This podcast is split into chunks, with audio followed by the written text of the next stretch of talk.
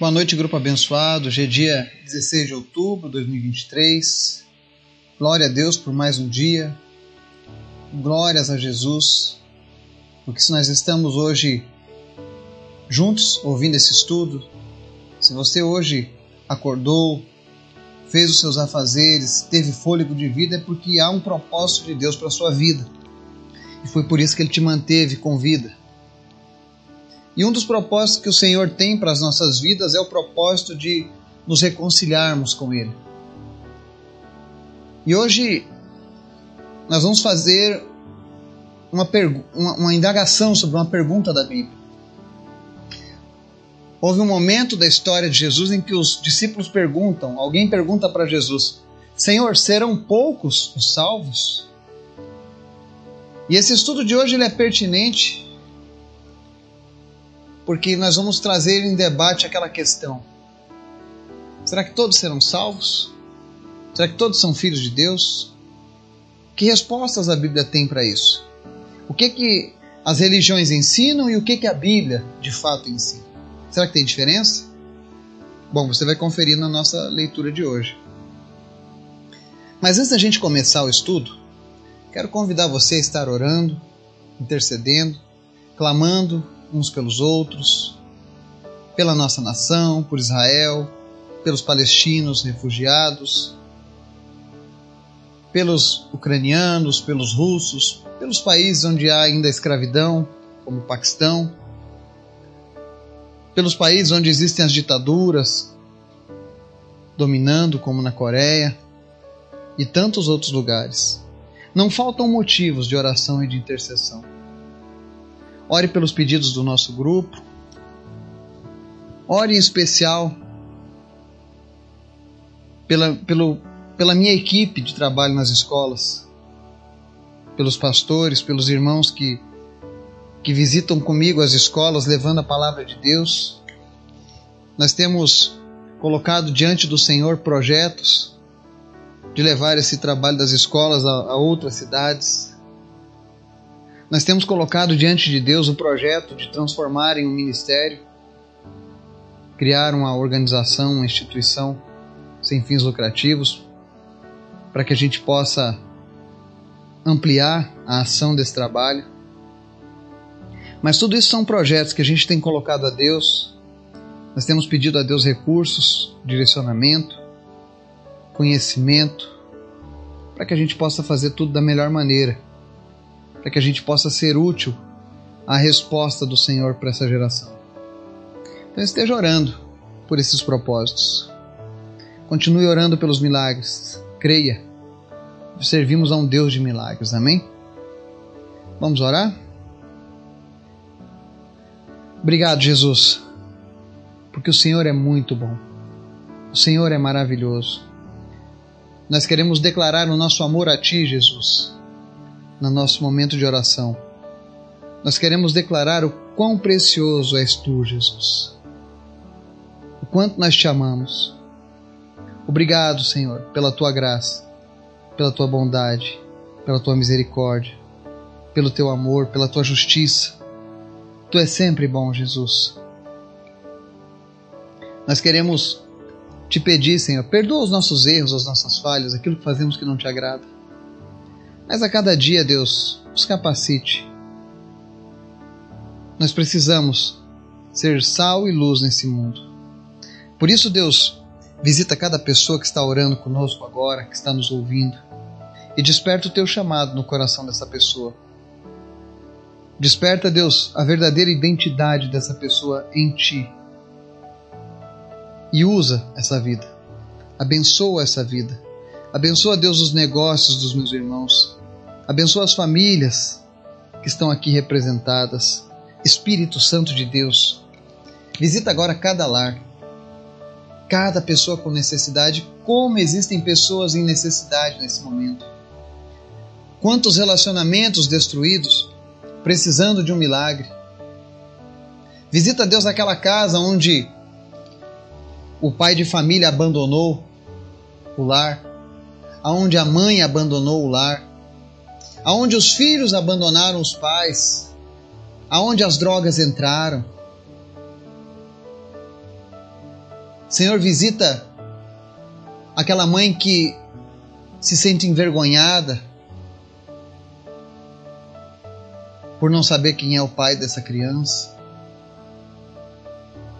e por conta disso não tem amado seus filhos.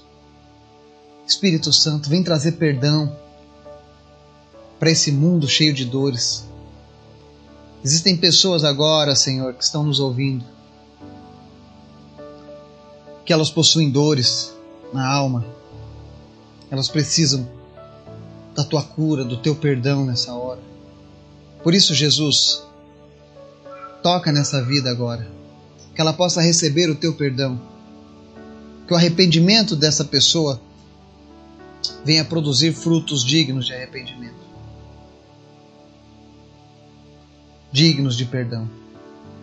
Espírito Santo, são muitas pessoas necessitadas de Ti nesse momento. E o Senhor é poderoso para visitar cada uma delas em suas necessidades. Por isso, em nome de Jesus, Pai, visita nessa hora os meus irmãos, as minhas irmãs. E realiza, Deus, os teus milagres. Eu te apresento a vida do Richard. Espírito Santo, completa a tua obra e restaura ele 100%. Cura ele Visita também o Legacy. Visita esse bebê, Jesus. E em nome de Jesus, Senhor, nós oramos. Restaura, Senhor, a saúde dessa criança. Nós repreendemos todo sintoma da anemia plástica e declaramos cura sobre essa criança. Declaramos a Deus que não será necessário nenhum transplante de medulas, mas que essa criança seja curada pelo poder que há no nome de Jesus. Visita também outra criança, Jesus, a Esmeralda. Senhor, tem misericórdia. Quantas crianças nós temos recebido nos nossos pedidos de oração, sofrendo com enfermidades, com males. Visita agora a Esmeralda, Deus, e recria, Senhor, a bexiga, recria, Jesus, o canal da uretra. Senhor, em nome de Jesus, toda a má formação que ela teve na sua genitália, em nome de Jesus, Pai Visita essa criança, Pai. Que ela não precise fazer cirurgias. Que a vida dela não seja abalada, Deus, por essa má formação, mas que ela receba a cura milagrosa do Senhor. Ainda nessa noite, Espírito Santo. Por que não? Enquanto ela estiver dormindo, Jesus faz a tua cirurgia espiritual e troca o que precisa ser trocado. Recria o que precisa ser recriado porque foi o Senhor mesmo quem formou ela no ventre da mãe. Foi o Senhor quem soprou o fôlego de vida. E é o Senhor quem tem o poder de cura na vida dessa criança. Por isso, visita ela, Deus, e realiza o teu milagre na vida dela. Eu te apresento também, Deus, a vida da Simara e do Marcelo, que lutam contra o câncer. E nós oramos agora em nome de Jesus, toda raiz de câncer cesse agora. Câncer desapareça em nome de Jesus. Que eles sejam curados. Senhor, eu sei que há poder quando nós oramos a Ti. Quando nós oramos em Teu nome, eu sei que há poder. Eu sei que no reino dos céus algo acontece. E que eles possam sentir nesse momento a tua cura chegando sobre eles, Pai. Deus visita as pessoas que lutam contra as enfermidades agora, contra câncer, enxaqueca, esclerose. Espírito Santo, visita aqueles que lutam contra a osteoporose, problemas de pressão alta, pressão baixa, diabetes. Em nome de Jesus, que essas pessoas sejam curadas agora, sejam saradas no nome de Jesus. Realiza os teus milagres, Pai. Cura também a visão do Natan, devolve a visão para o Natan, Jesus. Toca nos olhos dele e abre esses olhos, em nome de Jesus. Senhor, nada é impossível para ti. E é nessa confiança que nós oramos nessa noite. E é nessa confiança, Deus, que nós te agradecemos desde já por tudo que o Senhor vai fazer. Espírito Santo de Deus, nós te pedimos também. Visita, Senhor, o Oriente Médio. Todavia, Deus, que se faça a tua vontade, mas tem misericórdia, Deus, daqueles que nada têm a ver com essa guerra. Guarda, Deus, a vida dos inocentes, das crianças. E que eles possam ter um encontro contigo, Jesus. Que a verdadeira paz chegue através da tua palavra no coração dessas pessoas. Em especial, Senhor, fala conosco nessa noite. Nos ensina. Fala conosco em nome de Jesus. Amém. Texto de hoje, Lucas capítulo 13. Há uma pergunta que diz assim: Senhor, serão poucos os salvos? Essa é uma indagação e eu gostaria que você prestasse muita atenção na palavra que vai ser lida aqui nessa noite. Eu digo isso porque a palavra de Deus hoje vai derrubar alguns conceitos que você carrega. Conceitos que foram transmitidos para você na maioria das vezes, mas que não vieram do Senhor. E a semente que não foi lançada pelo Senhor, nós não podemos permitir que ela continue crescendo nos nossos corações. Nós temos vivido um tempo em que, ao mesmo tempo em que existe uma luta ferrenha contra a pregação do Evangelho, existe aqueles que abraçam um Evangelho simplista, um Evangelho medíocre, um evangelho permissivo que tudo pode, inclusive viver em pecado, viver em desobediência a Deus. Porque importante é o amor. Que amor é esse que desobedece? Que amor é esse que ofende aquele que te ama? Eu sei que muitos têm conceitos errados. Uns pensam, ah, todo mundo vai ser salvo porque Deus é bom. Não, não é bem assim. Todos são filhos de Deus, também não é assim. E eu vou te mostrar por quê. Versos 22 a 27 diz assim, de Lucas 13. Depois Jesus foi pelas cidades e povoados e ensinava, prosseguindo em direção a Jerusalém. Alguém lhe perguntou: Senhor, serão poucos os salvos? Esforcem-se para entrar pela porta estreita, porque eu digo a vocês que muitos tentarão entrar e não conseguirão ele lhes disse: Quando o dono da casa se levantar e fechar a porta, vocês ficarão do lado de fora batendo e pedindo: Senhor, abre-nos a porta. Ele, porém, responderá: Não os conheço, nem sei de onde vocês, de onde são vocês. Então vocês dirão: Comemos e bebemos contigo e ensinaste em nossas ruas. Mas ele responderá: Não os conheço. Nem sei de onde são vocês. Afastem-se de mim, todos vocês que praticam o mal. Amém? Essa palavra de hoje é uma palavra muito dura. E eu pensei muito, refleti muito. E o Espírito Santo disse: fale.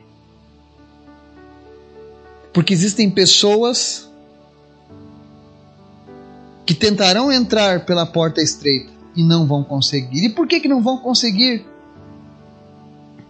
porque elas amam o caminho que leva à perdição. Em Mateus 7, 13 e 14 diz assim: Entrem pela porta estreita, pois larga é a porta, e amplo o caminho que leva à perdição, e são muitos os que entram por ela. Como é estreita a porta e apertado o caminho que leva à vida, são poucos os que a encontram. Jesus faz vários alertas acerca da porta que leva à salvação. Isso mostra que a salvação não é uma herança não basta eu ser filho de um cristão para que eu seja salvo. Não basta eu pertencer a uma religião para que eu seja salvo. Não basta alguém me dizer todos são filhos de Deus para que eu seja salvo. A Bíblia deixa claro que todos fomos criados por Deus, mas para ser filho é necessário que você entre pela porta estreita. A porta estreita é Jesus. É o caminho que conduz à salvação. E ele está dizendo aqui, ó, esforcem-se para entrar por essa porta. O Evangelho, uma vida com Deus envolve esforços, envolve oração, envolve leitura da palavra, envolve você negar a si mesmo todos os dias, envolve você colocar a vontade de Deus acima da sua. Eu gostaria muito de estar falando uma mensagem diferente para você. Uma mensagem apenas dizendo que vai ficar tudo bem. Viva como você quiser. No final vai dar tudo certo, mas isso é mentira. Deus está fazendo um alerta, Deus está fazendo um apelo para que a sua criação não se perca em meio ao pecado. Eu gostaria que você entendesse que não há mais tempo para brincar de ser cristão. E que a cada minuto que se passa, nós estamos mais próximos de um dia nos encontrarmos com o Criador. Agora, se nós iremos habitar com Ele eternamente ou não, isso vai depender das escolhas feitas nessa vida. Por isso eu peço, preste muita atenção nessa palavra. Esforce-se para entrar pela porta estreita, porque muitos vão tentar e não vão conseguir. Existem muitas pessoas que estão deturpando, distorcendo o Evangelho. É um evangelho permissivo, inclusivo, um evangelho que você pode viver as suas imoralidades sexuais sem problema.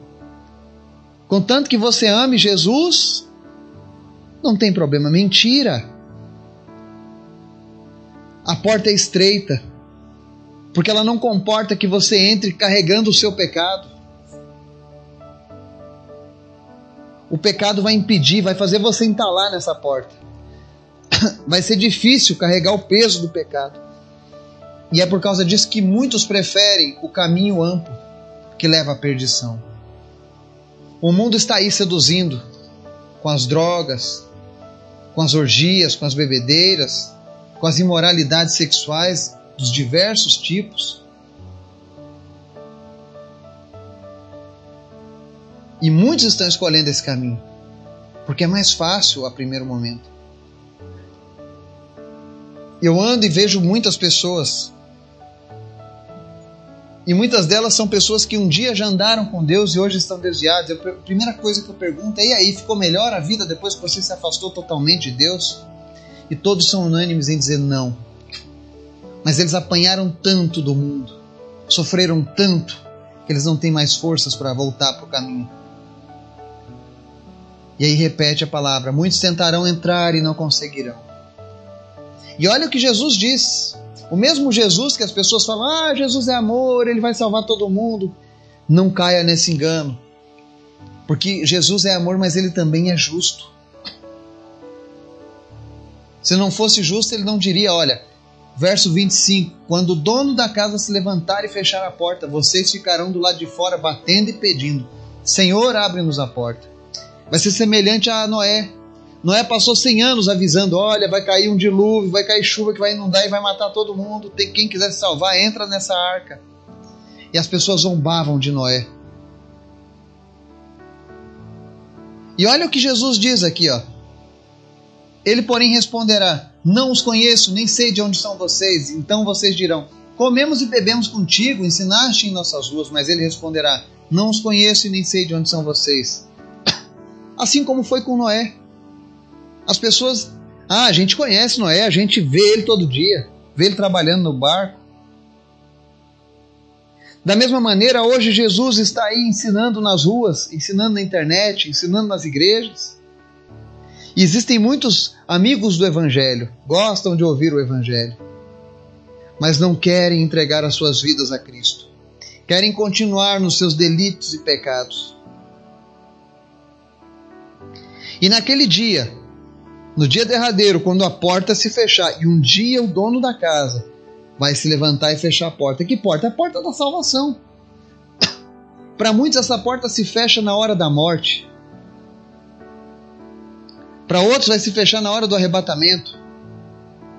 Mas ela vai se fechar para todos. Nesse exato momento, para milhares de pessoas no mundo, essa porta se fechou.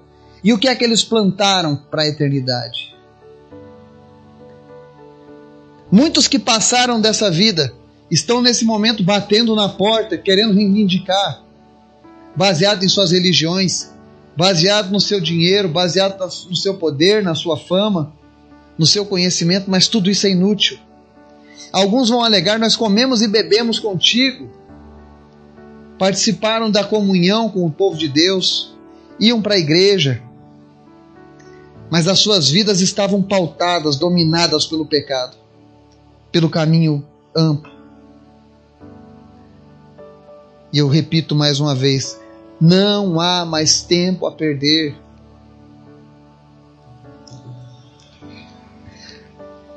Como eu queria que as pessoas compreendessem essa realidade bíblica, que não há mais tempo a perder. Você não é dono da sua vida. Você não controla a sua vida. Que garantias você tem que você vai acordar com vida? Que eu vou acordar com vida? Eu não tenho essa garantia. Mas Deus me oferece uma garantia de que se eu entrar pela porta estreita, eu passarei a eternidade com Ele. Eu terei a vida eterna. Porque essa porta apertada, estreita, é o caminho que leva à vida. E são poucos os que encontram esse caminho. São poucos os que querem esse caminho. E se você está nos ouvindo aqui nessa noite, se você está ouvindo esse estudo, talvez seja de dia, talvez seja de tarde, talvez seja pela madrugada, talvez você esteja ouvindo esse estudo na internet, você entrou aleatório e pensou: deixa eu ver o que isso aqui quer dizer. E você tem um vazio na tua alma, e você tem dúvidas, e Deus está falando com você nesse momento. E através dessa palavra que nós lemos aqui, Jesus responde: se serão poucos os salvos. Ele diz que muitos entram pela porta que leva à perdição, e poucos encontram a porta que leva à vida eterna. E nessa noite você ouviu essa palavra. Você não pode mais se fazer de ignorante quanto a essa realidade. Você pode até mesmo dizer assim: ah, eu, eu ouvi, mas eu não creio. Mas quando chegar a hora derradeira, você não vai poder dizer diante de Deus que não sabia, que não foi alertado. Você não poderá dizer que Deus foi injusto se você ficar de fora da salvação. Simplesmente porque você não quis acreditar. Porque Deus vai dizer: olha, no dia 16 de outubro, essa palavra foi pregada. Você a ouviu e você a rejeitou. Porque eu deveria te aceitar aqui agora. Eu nem te conheço. Eu nem sei de onde vocês são. Afastem-se de mim, todos vocês que praticam o mal. E praticar o mal aqui é você que anda em desobediência a Deus. E não se iluda com esse evangelho medíocre que está sendo ensinado hoje em dia. Com esse evangelho dos influencers digitais. Um evangelho que pode tudo. Um evangelho que mal fala sobre a palavra de Deus. Um evangelho que não condena o pecado, que não avisa ao homem que o destino dele, se ele continuar no pecado, será a perdição eterna. Não há mais tempo a perder.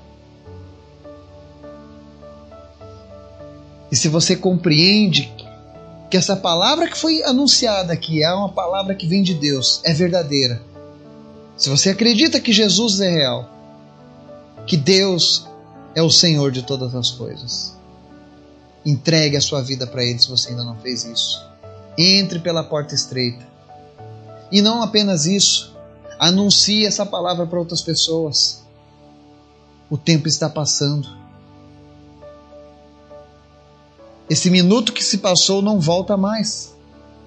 E para muitos, um minuto pode ser a diferença entre vida e morte, entre eternidade com Deus e eternidade longe de Deus. Não perca mais tempo. Procure a porta estreita. A porta estreita é Jesus. Entre por Ele. Viva com Ele, ande com Ele, fale com Ele, coma com Ele, beba com Ele, viva com Ele, se alegre com Ele, chore com Ele. Não faça nada sem Ele, porque Ele é a garantia de uma eternidade de paz e de alegria. Que o Espírito Santo de Deus venha falar ao teu coração, que Ele venha te despertar e que você tome a melhor decisão da sua vida, a decisão de entrar pela porta estreita. Que Deus nos abençoe e nos guarde, em nome de Jesus. Amém.